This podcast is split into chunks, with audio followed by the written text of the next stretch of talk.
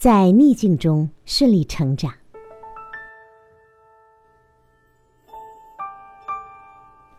我们共有八个孩子，第一个孩子出生于三十四年前，那时我正好开始接受儿科培训。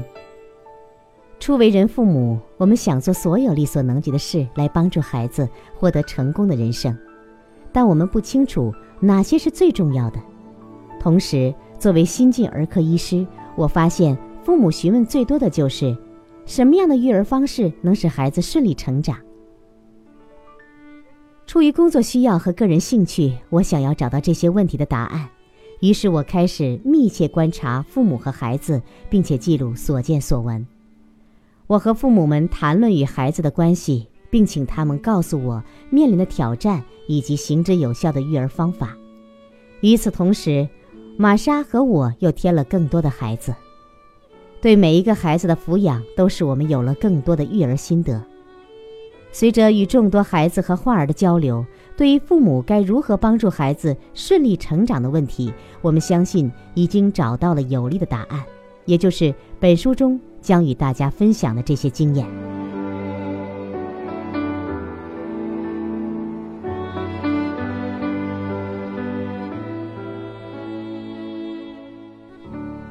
我们因何成为现在的自己？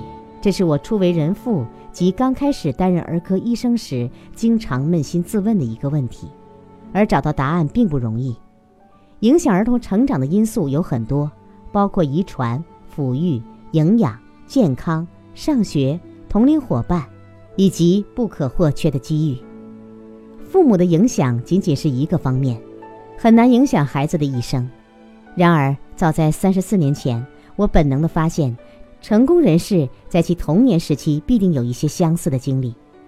这些孩子童年环境中的哪些因素促成了他们积极的人生？早期的人生经历在孩子的内心世界留下的印记，无论好坏，会对其思想和行为产生怎样永久的影响？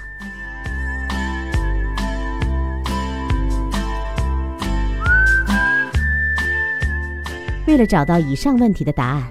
我开始收集成功孩子的经验，也试图了解他们父母的养育方式。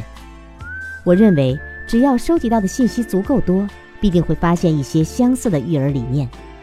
因此，三十多年来，我在办公室中实验性的研究幼儿及儿童的成长发展，尤其是他们的个性和人际关系发展。写这本书时，我已抚育了八个孩子，最小的孩子八岁。最年长的已经三十四岁，我还参与了约十五万次案例观察，对于父母如何养育一个能取得成功的孩子，我颇有心得。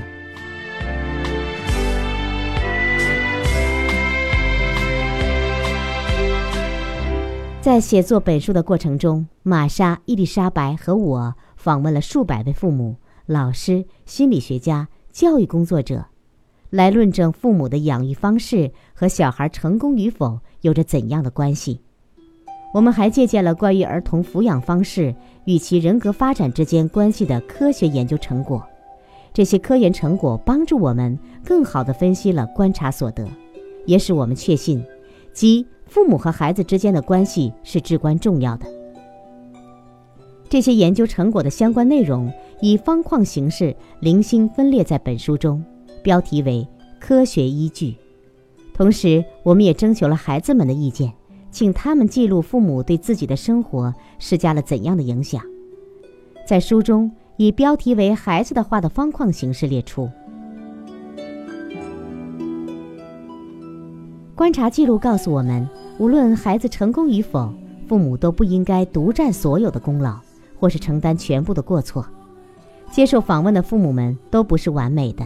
也没有养育过完美的孩子，且作者也并不是抚育过完美孩子的完美父母，但我们都必须力争在现有资源和信息的基础上尽力做到最好。我希望，当我们抚育第一个孩子的时候，就拥有现在的育儿知识和经验，但在当时，我们的精力只能着眼于如何度过每一天。直到第六个孩子来临，玛莎和我才真正对育儿有了足够的信心。但我们知道，不能因当初没能做到的事而自责。我们无法改变过去，且那时已经尽力做到了最好。不过，我们乐意帮你尽可能少走些弯路，让哪怕是初为人父母的你，也有可能成为出色的父母。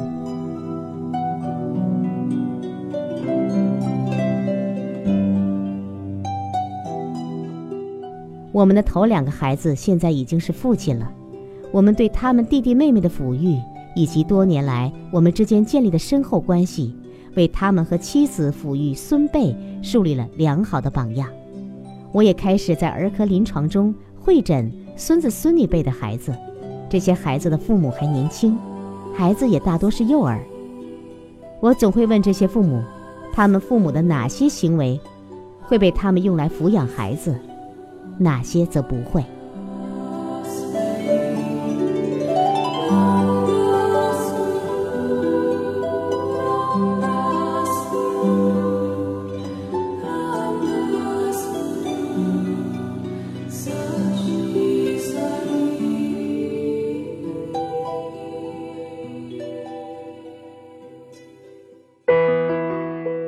我读，你听，只为分享。